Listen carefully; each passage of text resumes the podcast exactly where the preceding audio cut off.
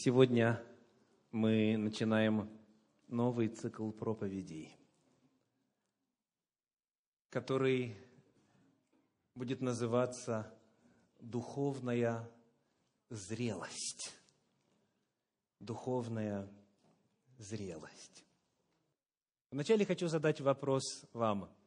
Насколько легко вам удается определять возраст человека, с которого вы видите в первый раз? Бывает так, что муж с женой находятся в гостях у друзей и рассказывают о своей недавней поездке, о том, как они познакомились вот с супружеской парой, и говорят, значит, муж рассказывает, да, как полагается, как глава семьи, у него официальная версия, он говорит, ну, им было лет где-то 80. А жена говорит, какие 80? Им более 60 точно не было. Случалось такое? У одного человека такая версия, у другого другая. Бывает трудно по вот таким внешним признакам, по росту, по объему, по морщинам на лице, по мимике, по словарному запасу и так далее. Бывает трудно определить, сколько лет человеку. Вот давайте посмотрим с вами на две фотографии по очереди. Вначале вот на эту.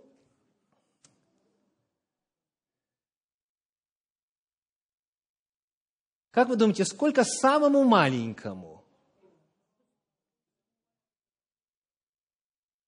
Раза в два я слышу голоса старше тех, кто рядышком, да, по одной и по другой сторону, да? Вот чудеса. В два раза меньше, но в два раза старше – а как вы думаете, сколько лет вот этому человеку? Следующую картинку посмотрим. Лет 13, кто-то говорит. Есть ли еще варианты? Ему должно бы быть, если верить диплому об окончании школы, ему должно бы быть 18 лет – это человек, который в городе Сакраменто в Калифорнии закончил школу и получил диплом о, как говорили мы в Советском Союзе, среднем образовании. Но здесь это будет high school. He finished high school. Да, он закончил, закончил обучение в школе. Ему 10 лет.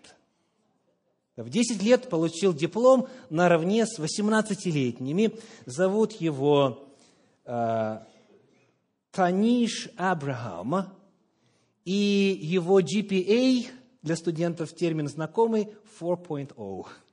Представляете, то есть, говоря, говоря советским э, языком, круглый отличник.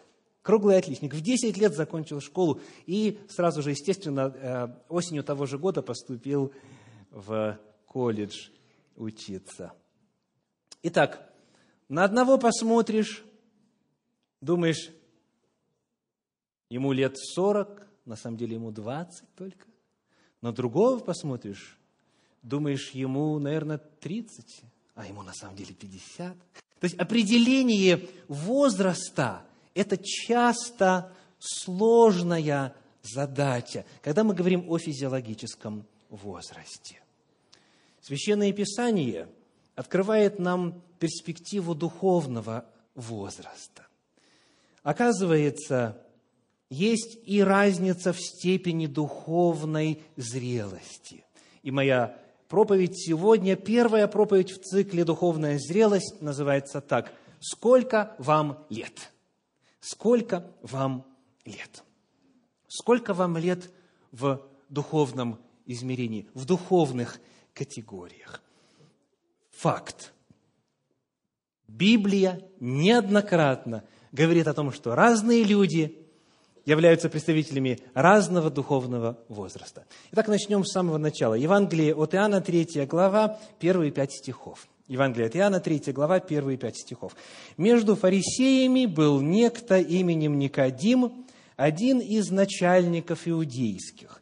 Он пришел к Иисусу ночью и сказал ему, «Рави, мы знаем, что ты учитель, пришедший от Бога, ибо таких чудес, какие ты творишь, никто не может творить, если не будет с ним Бог.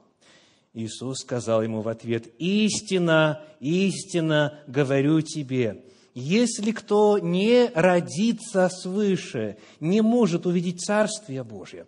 Никодим говорит ему, как может человек родиться, будучи стар? Неужели может он в другой раз войти в утробу матери своей и родиться? Иисус отвечал, истина, истина говорю тебе, если кто не родится от воды и духа, не может войти в Царствие Божие. Итак, с чего начинается разговор о духовном росте, о духовном возрасте? Ответ – с духовного рождения. Необходимо прежде всего родиться. А скажите, сколько лет было Никодиму, согласно этому разговору? Он был уже стар. Он говорит, как может человек, будучи стар, снова родиться? То есть он был уже представителем пожилого возраста, однако ему надо было родиться, родиться свыше, родиться от воды и духа. Первое, что должно состояться в жизни духовного человека, он должен появиться на свет, он должен народиться, он должен родиться свыше. И вот об этом духовном рождении Священное Писание говорит многократно.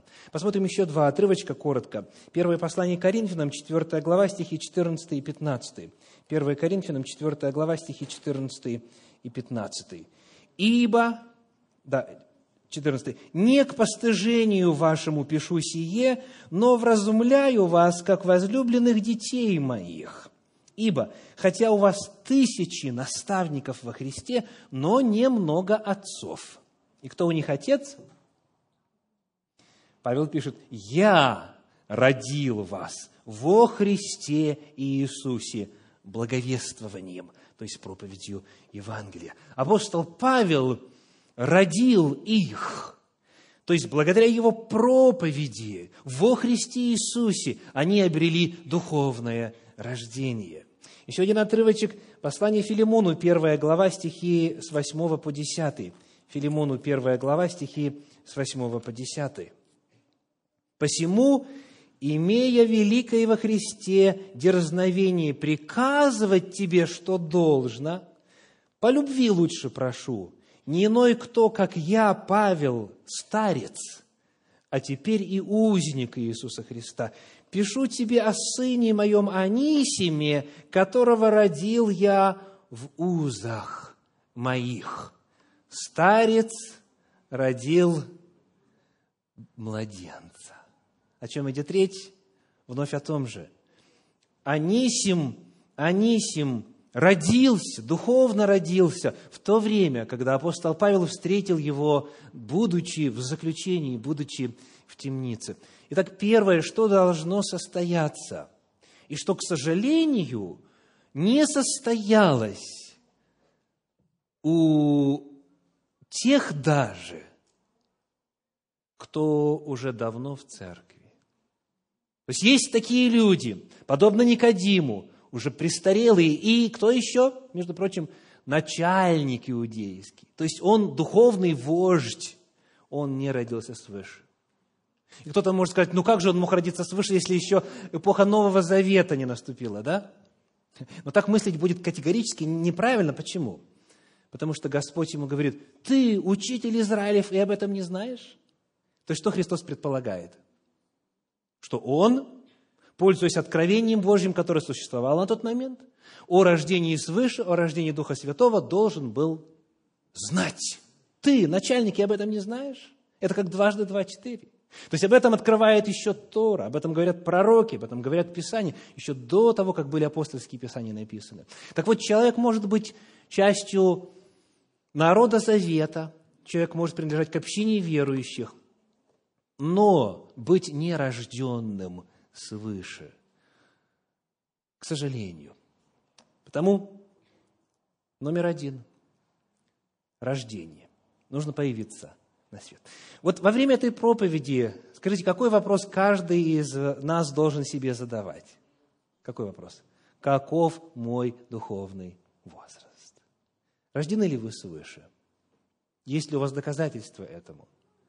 Знаете ли вы дату своего духовного рождения? Как можно судить о том, состоялось ли оно или не состоялось? Об этом, по милости Господней, мы будем говорить в последующих проповедях этого цикла «Духовная зрелость». Все начинается с духовного рождения.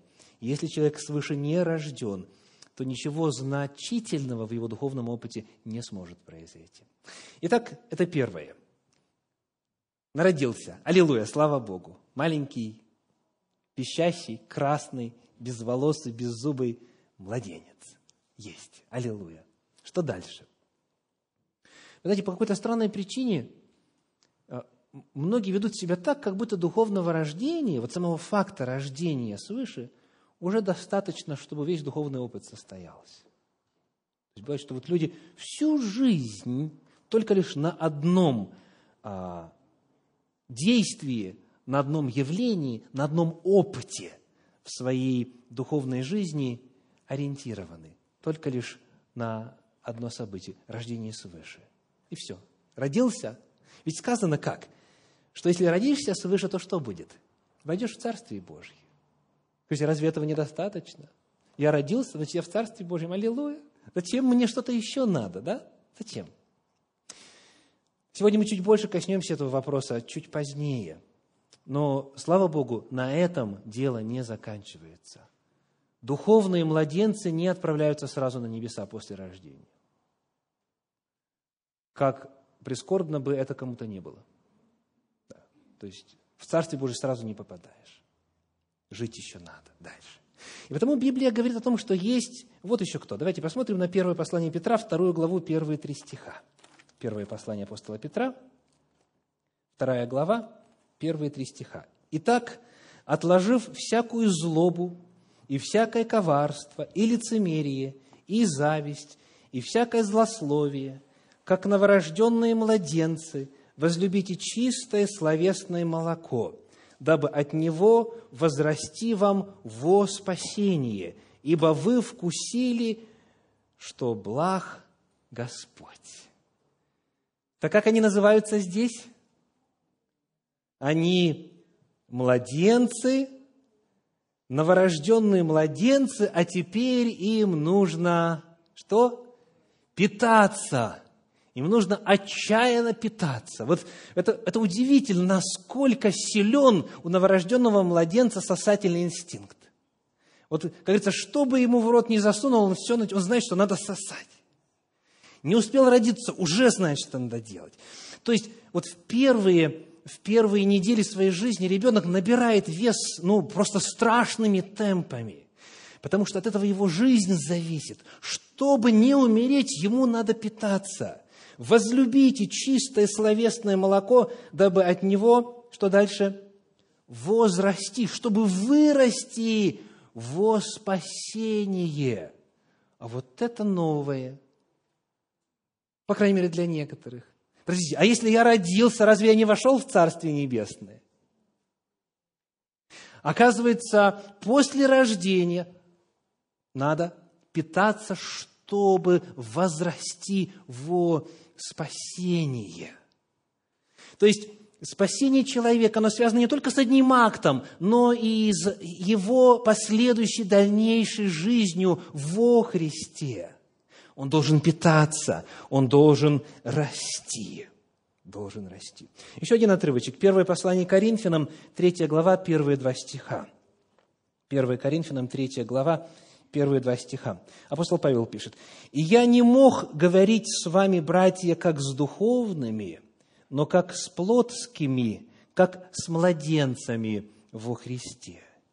Я питал вас молоком, а не твердою пищей, ибо вы были еще не в силах, да и теперь не в силах, потому что вы еще плотские. И далее. Итак, говорится о том вновь, что они младенцы во Христе, и для младенцев нужна особая диета. Апостол Павел не мог их кормить тем, чем он кормил уже духовно зрелых людей. Для человека, который недавно родился в Господе, недавно родился свыше, ему нужно словесное молоко, ему нужно духовное молоко. Первое послание Фессалоникийцам, 2 глава, 7 стих об этом говорит так. Первое Фессалоникийцам, 2 глава, стих 7. «Мы могли явиться с важностью, как апостолы Христовы, но были тихи среди вас, подобно как кормилица нежно обходится с детьми своими». Итак, когда человек только начинает путь в Господе, как с ним нужно обходиться? Нежно, нежно. Помнить, что младенец еще на многое не способен. Помнить, что бутербродом с кошерной говядиной его кормить не надо. Пусть он хотя поймет вот на первых порах там вот разницу между молоком и кефиром, это уже будет слава Богу. Нужно помнить, что тот, кто помогает человеку духовно возрасти, он должен наблюдать за диетой младенца. Он не может пичкать его сразу, так называемой твердой пищей. Нужно нежно, нужно бережно, нужно заботливо обходиться, потому что человек еще младенец. Итак, что делает младенец? Какая его главная задача? Питаться. Он питается, питается и питается, потому что, питаясь, он растет. Питаясь Словом Божьим, возлюбив чистое словесное молоко, он может увеличиваться в объеме и в росте. Итак, у нас есть рождение, потом есть у нас младенцы, которые, питаясь, становятся какой на следующий период? Детьми. Детьми. Да? Сказано, как кормилица нежно обходится с детьми своими. Это чудный период. Это благодатный период с многими возможностями. Но это, конечно же, тоже не конец пути. Священное Писание открывает нам нашу цель. Первое послание Коринфянам, 14 глава, 20 стих. Первое Коринфянам 14, 20. Сказано, «Братья, не будьте детьми умом. На злое будьте младенцы, а по уму будьте совершеннолетние. Будьте по уму совершеннолетние.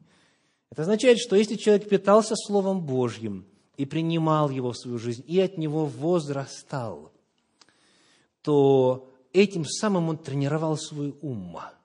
У него чувство навыкам приучались к развлечению добра и зла.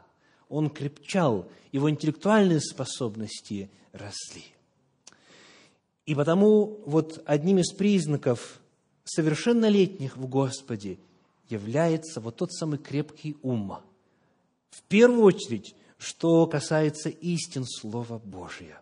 Не будьте младенцами, будьте совершеннолетними. Вот как об этом апостол Павел говорит в послании в Ефес в 4 главе, в стихах с 11 по 15. Ефесянам 4 глава, стихи с 11 по 15. «И он поставил одних апостолами, других пророками, иных евангелистами, иных пастырями и учителями к совершению святых на дело служения для созидания тела Христова, доколе все придем в единство веры и познания Сына Божия, в мужа совершенного, в меру полного возраста Христова, дабы мы не были более младенцами, колеблющимися и увлекающимися всяким ветром учения, по лукавству человеков, по хитрому искусству обольщения, но истинной любовью все возвращали, взращивали, росли в того, который есть глава Христос. Еще один отрывочек, который указывает нашу цель. Скажите, какова же она? Чтобы мы все выросли в меру полного возраста Христова. Вот наша цель – уподобиться Иисусу Христу. И это вновь проявляется в том, что уже с учениями очень легко разбираться. Если появляется новая идея, человек, который выращен, взращен на Слове Божьем – он отличает подделку очень быстро, потому что он зрелый. И еще один отрывочек о нашей цели. Послание в Колоссы, первая глава, стихи 28 и 29. Колоссянам, первая глава, 28 и 29 которого мы проповедуем, речь идет о Христе, которого мы проповедуем, вразумляя всякого человека и научая всякой премудрости, чтобы представить всякого человека совершенным во Христе Иисусе, для чего я и тружусь, и подвязаюсь силою Его, действующую во мне могущественно». Итак, какова цель, согласно этому отрывку? Чтобы представить всякого человека, каким? 28 стих. Совершенным. Совершенным. Послушайте, как эта фраза звучит в современном переводе «живой поток». Чтобы представить всякого человека взрослым во Христе – взрослым. Этот, этот термин, он переводится как совершеннолетний, он переводится как зрелый, то есть выросший. Вот это наша цель. И Павел говорит, я для этого тружусь, вразумляю, научаю всякой премудрости, теперь уже не молоко, не жиденькая пища, а твердая, для того, чтобы достичь цели, чтобы каждый человек стал зрелым, чтобы стал взрослым во Христе Иисусе. Итак, у нас есть рождение – без которого говорить о духовном опыте вообще невозможно. Затем у нас есть младенцы, которые, питаясь, превращаются в детей и помнят о том, что есть цель какая? Стать взрослым, стать зрелым в духовном отношении. Скажите, какую пору а, развития человека мы пропустили?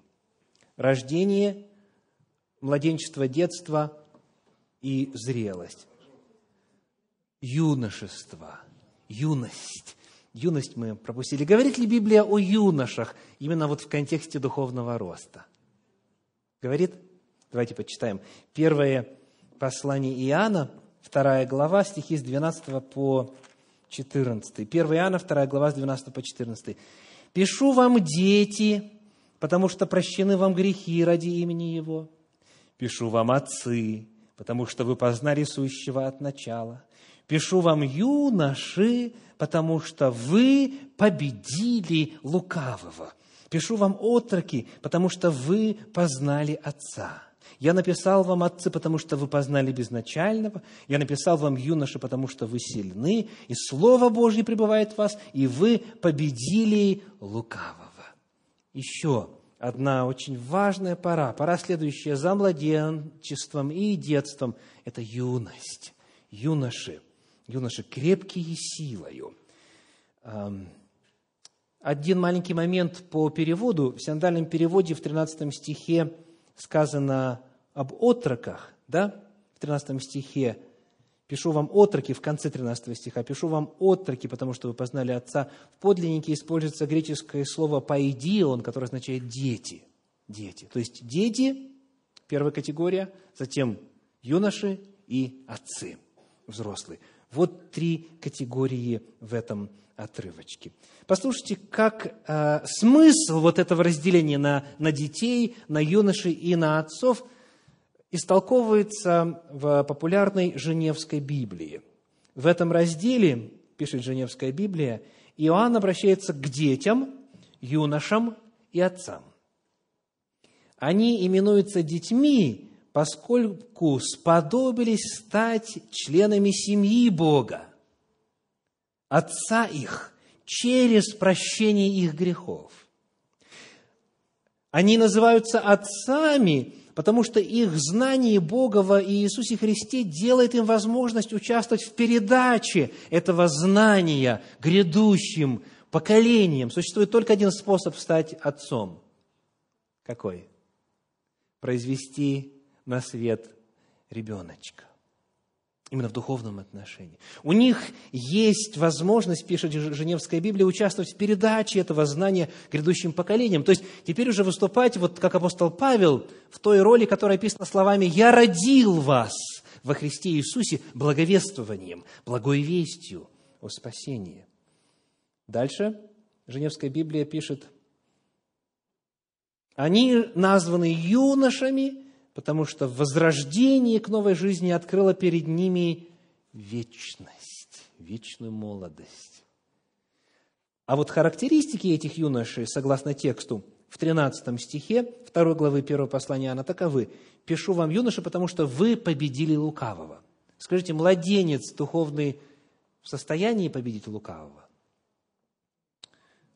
Очень трудно, очень трудно. Вот если, мы оставим, если бы мы оставили наших младенцев, или, скажу по-другому, если бы люди оставляли своих новорожденных младенцев точно так же, как, скажем, ну, оленихи оставляют своих новорожденных младенцев, то род людской быстро бы исчез.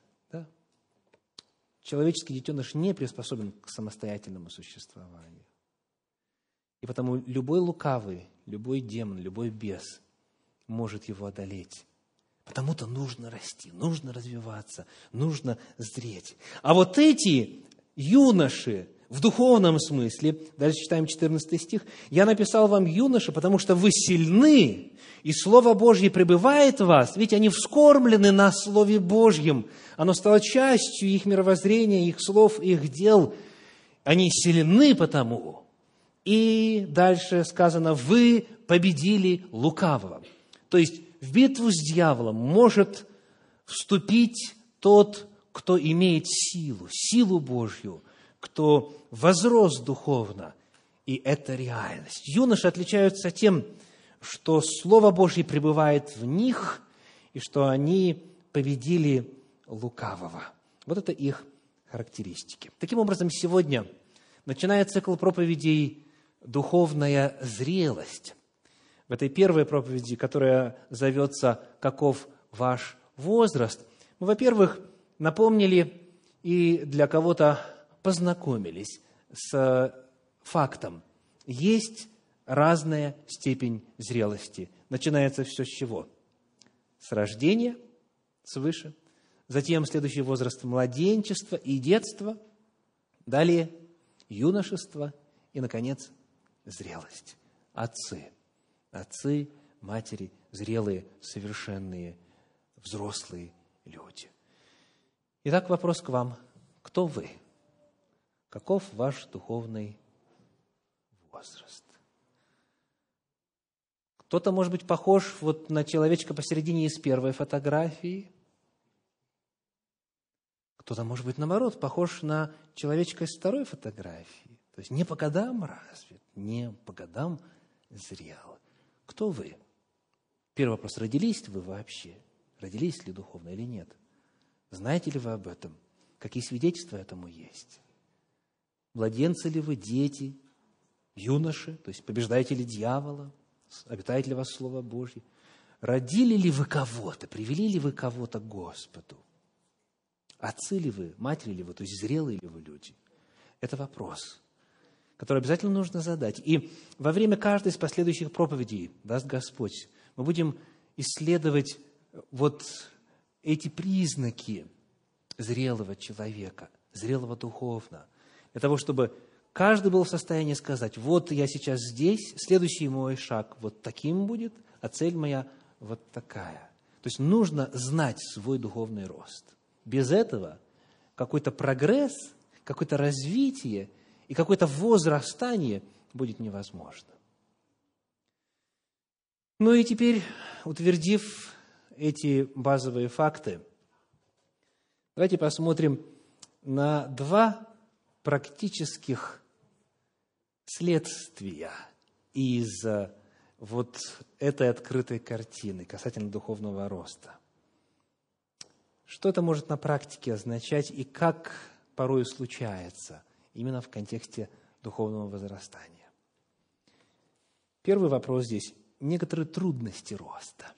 Некоторые трудности роста. Давайте посмотрим вместе на пятую главу послания к евреям и прочитаем там стихи с 11 по 14. Евреям 5 глава, стихи с 11 по 14. «О сем надлежало бы нам говорить много, но трудно истолковать, потому что вы сделались неспособны слушать. Ибо, судя по времени, вам надлежало бы быть учителями, но вас снова нужно учить первым началом Слова Божия, и для вас нужно молоко, а не твердая пища. Всякий, питаемый молоком, не сведущ в слове правды, потому что он младенец. Твердая же пища свойственна совершенным, у которых чувства навыком приучены к развлечению добра и зла. Скажите, какая первая проблема, какая первая трудность роста? Те, кто должен был бы уже стать взрослым, по-прежнему младенцем. Вот это первая проблема. И она очень и очень распространена. Я хочу обратить ваше внимание на 12 стих еще раз, Евреям 5 глава 12 стих. Он говорит, вас снова нужно учить. Что это означает? О чем это свидетельствует касательно их духовного опыта? Значит, об этом они уже в свое время узнали. Они уже это проходили. Это, как говорят у нас, это, уже, это первый класс. Но их спустя время снова надо этому учить. Им какова причина? Потому что они перестали расти. Смотрите, что происходит. Если человек довольствуется вот этими базовыми начальными вопросами, и они дальше в шестой главе э, перечислены. Обращение от мертвых дел, вера в Бога, учение крещения, воскресение мертвых и прочее, прочее. То есть это вот эта база. Если человек постоянно только этим занимается, и дальше не растет, дальше не возрастает, дальше не питается, то приходит время, и его нужно снова учить тому же самому. Потому что когда нет роста, скажите, что с, с серым веществом происходит? Как говорят в народе? Правильно, усыхает.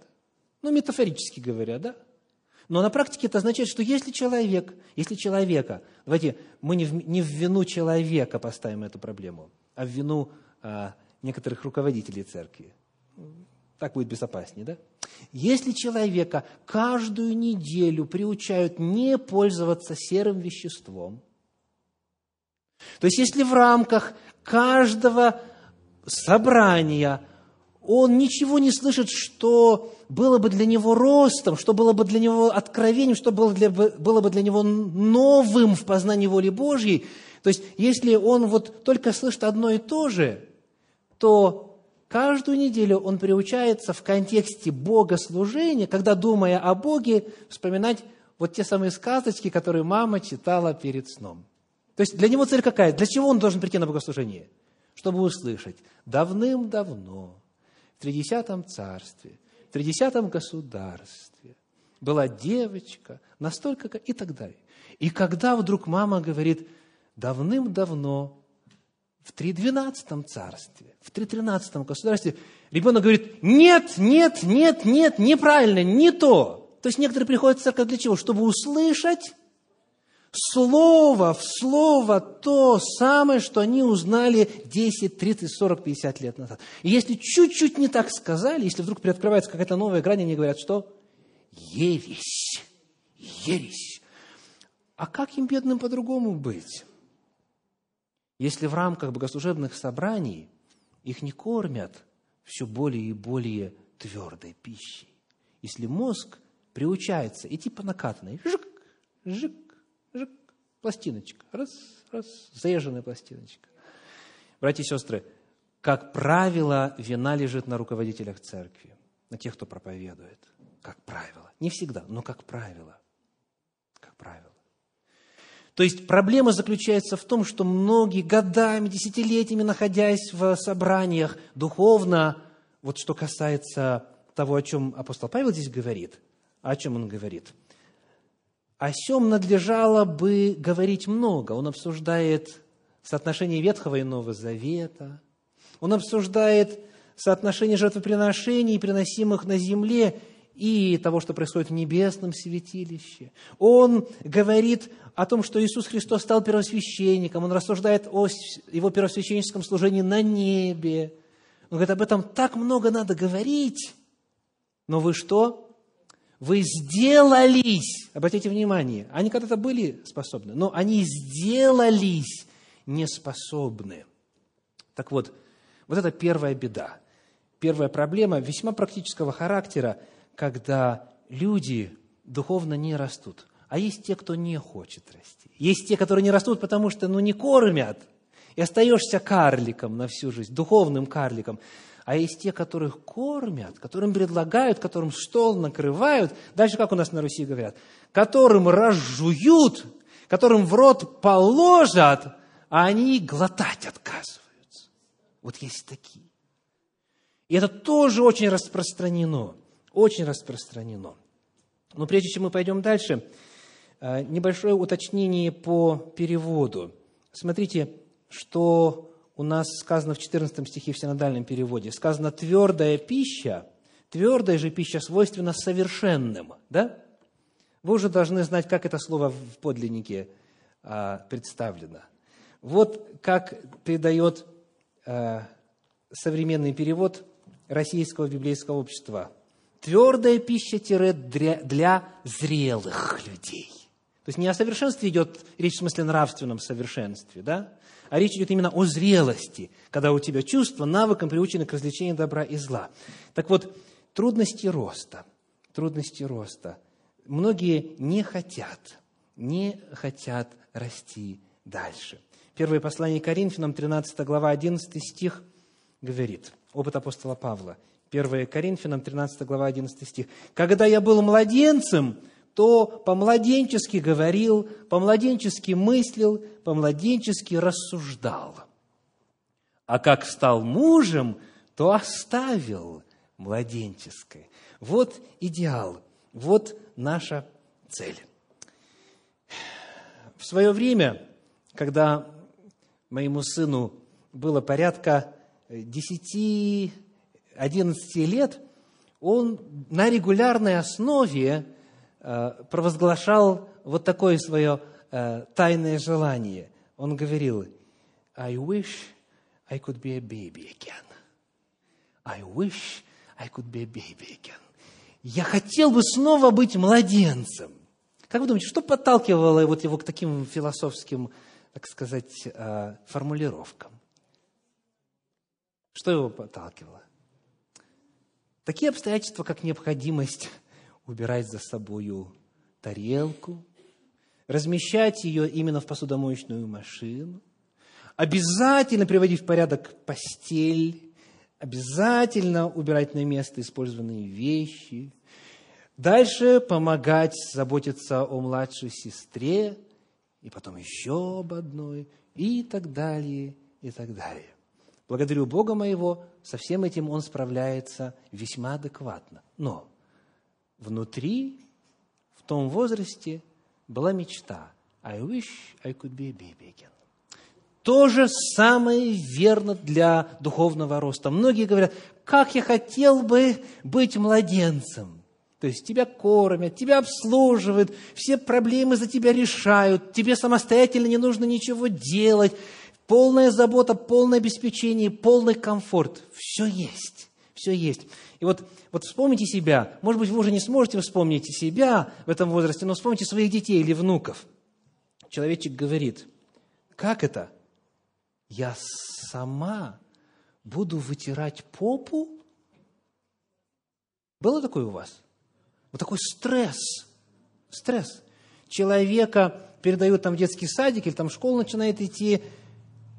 Как это я теперь сама сам, своими руками, а вы знаете, что вот э, в целях гигиены у многих не только вытирать, но и мыть заведено, да? То есть прямо голыми руками прикасаться к... Представляете? Это такой стресс. И человек говорит, а можно мама со мной будет ходить в, в школу? Можно мама будет со мной ходить? Вот, и все, что надо, как было раньше. Ну, это же так было хорошо, так было благодатно. А теперь жизнь мне кошмарная начинается. Самому вытирать. Понимаете? Или другой говорит, завязывать шнурки самостоятельно. Завязывать шнурки самостоятельно.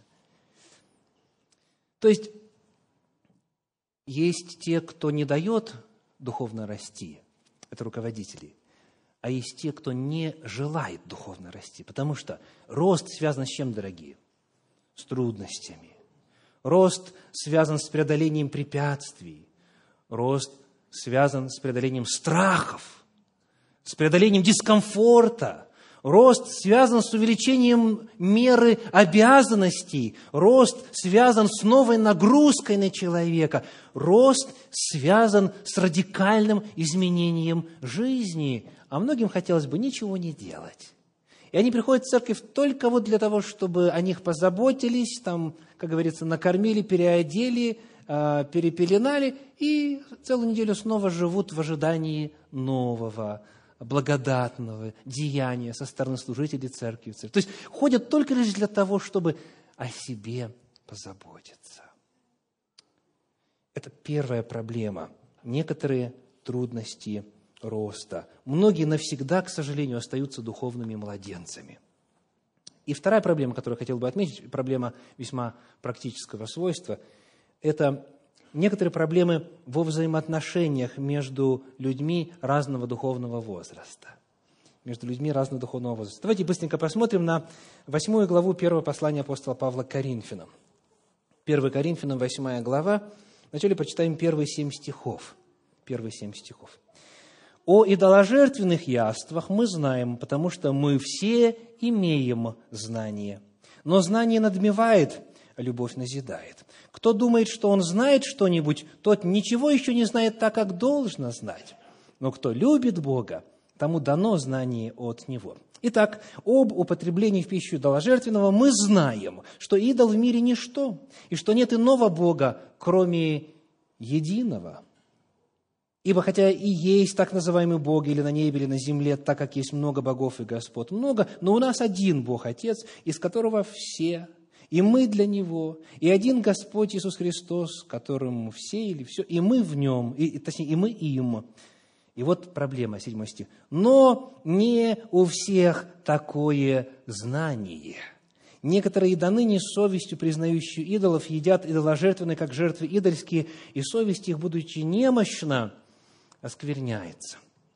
Итак, есть люди зрелые, зрелые в духовном отношении, а есть те, кто назван немощным, слабым.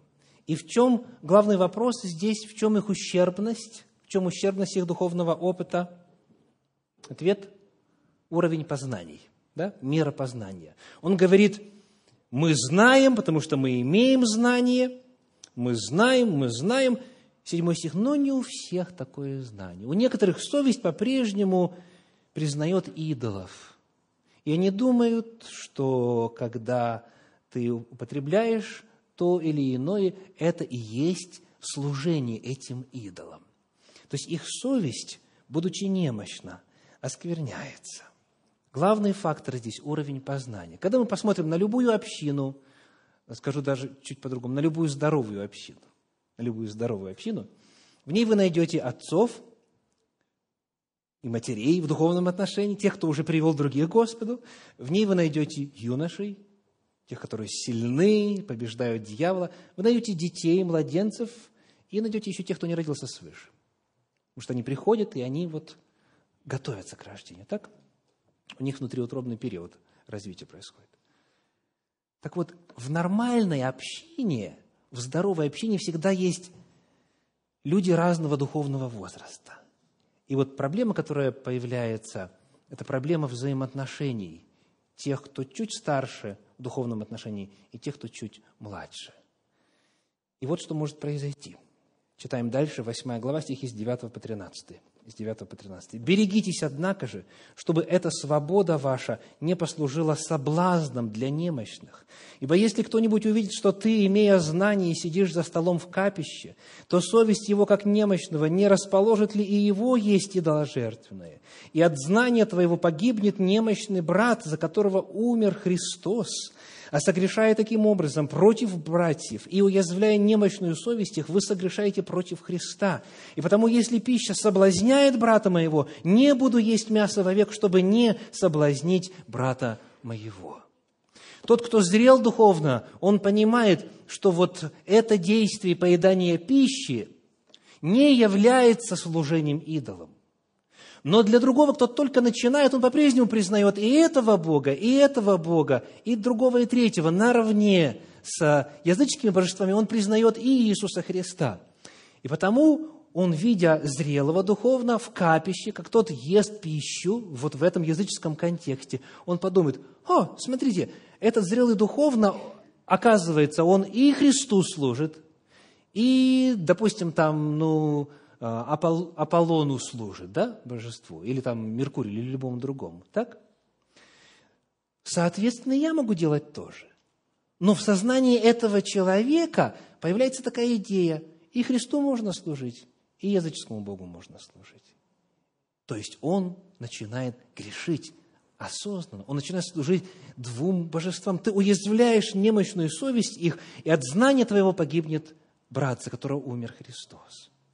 То есть помимо вот этого примера касательно идоложертвенного, который нам чуть, сложно, чуть сложнее сегодня понять, потому что идоложертвенного не так часто и можно встретить в нашей культуре, есть много-много-много иных сфер, где сталкиваются интересы, ожидания и разница в духовном росте разных людей в рамках одной церкви, в рамках одной общины. И получается парадокс. То, что можно одному, нельзя другому.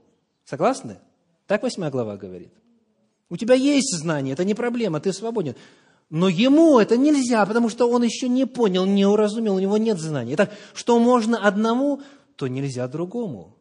И тут сразу все начинают волноваться, как это, как это, что получается, разные заповеди для разных людей? Нет, одни заповеди на всех, но у каждого разная мера познания, а судимы мы в соответствии с чем? В соответствии с тем, что знаешь. Кто до чего достиг, да, так и должен поступать, и по тому правилу жить. То есть Господь оценивает нас во свете того, что мы познали. И потому вновь тезис, вновь парадокс. Для разных людей могут быть разные правила, сообразно уровню духовной зрелости. Ну, а, скажите, не так ли, не так ли в семье? Вот те из вас, у кого было хотя бы двое детей, двое и больше, то есть старший, младшая, старшая, младший и так далее. Вот скажите, слышали ли вы когда-нибудь такую фразу «А почему мне нельзя, а ей можно?» Да? «А почему мне нельзя, а ей можно?» И что родители отвечают? Потому что она старше. Потому что она старше. Старшие часто недовольны, что к младшим менее строгие требования. Почему это ей можно не застилать постель, а, а я должен? Старшие недовольны, что к младшим менее строгие требования, они хотят их сразу же по струнке выстроить, чтобы те делали все то же самое, что и они делают, которым уже там 18 или там 35 лет. Да? И главное, понимаете, возмущаются, да так искренне возмущаются, что этот младенец еще не в состоянии э, в туалете сам справляться. И возму... Почему-то я должен помогать. Да? Что? Ты ее больше любишь, потому что она младшая. И всякие иные глупости. Понимаете? Ну, это ладно среди детей, но то же самое происходит в церкви. Не успел человек зайти, к нему уже предъявляют некоторые старички духовные требования как к себе, который уже 60 лет в Господе. Но он только начал путь. Помни об этом, духовный старичок и духовная старушка. Помни об этом. Помни об этом. И наоборот, и наоборот. Младшие недовольны, что у старших больше возможностей, больше прав – больше привилегий. Бывает так, что человек не успел окреститься, говорит, хочу быть старшим пресвитером. Да? Или координатором филиала Центра Духовного Просвещения, там, или кем-нибудь еще. То есть, я хочу, но он еще не понимает, что надо расти, надо это познать, другое, опыт служения в этом отделе, в другом, в третьем обрести. И со временем Конечно же, станешь, если Господь тебя к этому призывал. То есть старший недоволен, что у младшим менее строгие требования, младший недоволен, что у старших больше свобод и больше возможностей. Но потом тому, как это происходит в семье, родители понимают, что разница естественна. Точно так же, дорогие, в церкви разница между разными возрастами в духовном отношении естественна и так и должна восприниматься нами. И последний. Я однажды прочитал статью на тему э, «Тирания немощного брата». Тирания немощного брата. Ну, что имеется в виду? Вот человек говорит, ты не должен носить обручальное кольцо, потому что это меня соблазняет, он говорит. Ты не должен носить обручальное кольцо, потому что это меня соблазняет. Я считаю, что это украшение – Никаких знаков не нужно. Если ты верен, ты верен. Или другой говорит, вы не имеете права использовать эти хвалебные песни во время служения, потому что они меня соблазняют. Смотрите, что значит тирания немощного брата? Речь идет о том, что некоторые считают, если им это не нравится, значит, всем это должно не нравиться. Потому что сказано, лучше не есть вина, не пить мясо, не делать ничего иного, что кого-то соблазняет. Да? То есть вот такое правило. И вот есть человек, которого вот это соблазняет, и вот это соблазняет, и вот это, и вот это. И он считает, раз это его соблазняет, но он имеет в виду не соблазняет, он имеет в виду, раз это мне не нравится, значит, тогда все должны поступать так, как нравится мне. Почему это тирания? Потому что, как правило, вот эти сентенции изрекаются отнюдь не немощными, а теми, у кого уже большой стаж в Господе, кто, судя по времени, должен быть уже отцом или матерью. То есть, смотрите, если вдруг человек, который уже в церкви 15 лет, 20, 40 там, и так далее, уже у кого большой стаж, говорит, меня соблазняет то, как ты, допустим, сегодня одет, то скажите, какую истину он, он о себе провозглашает? Вот такой человек. Он духовный младенец. Потому что по восьмой главе, да, в действительности сказано, я и этого не буду делать, и этого не буду делать, коль скоро это соблазняет брата моего, но какой брат описывается здесь? Немощный в вере, у которого нет еще этого знания, который только недавно начал путь в Господе. Потому никто не имеет права пользоваться статусом немощного в вере, чтобы держать в тирании всех остальных, кто уже чуть дальше ушел по пути духовного роста. Понятие «немощный» означает здесь новообращенный. Итак, сегодня наша тема с вами «Сколько вам лет?» Кто вы? Родились ли вы уже? Младенец ли, дитя ли, юноша или отец или мать, зрелый человек. Цель этого цикла – дать каждому возможность оценить свой духовный возраст. Наша общая цель во свете Священного Писания какова? Стать зрелыми, стать отцами и матерями духовными.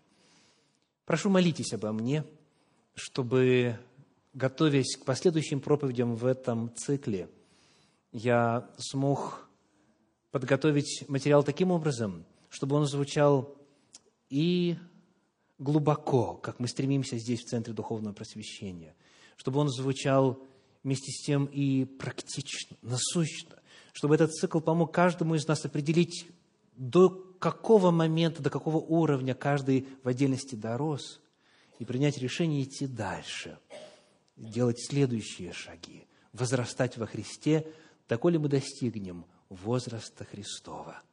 Аминь.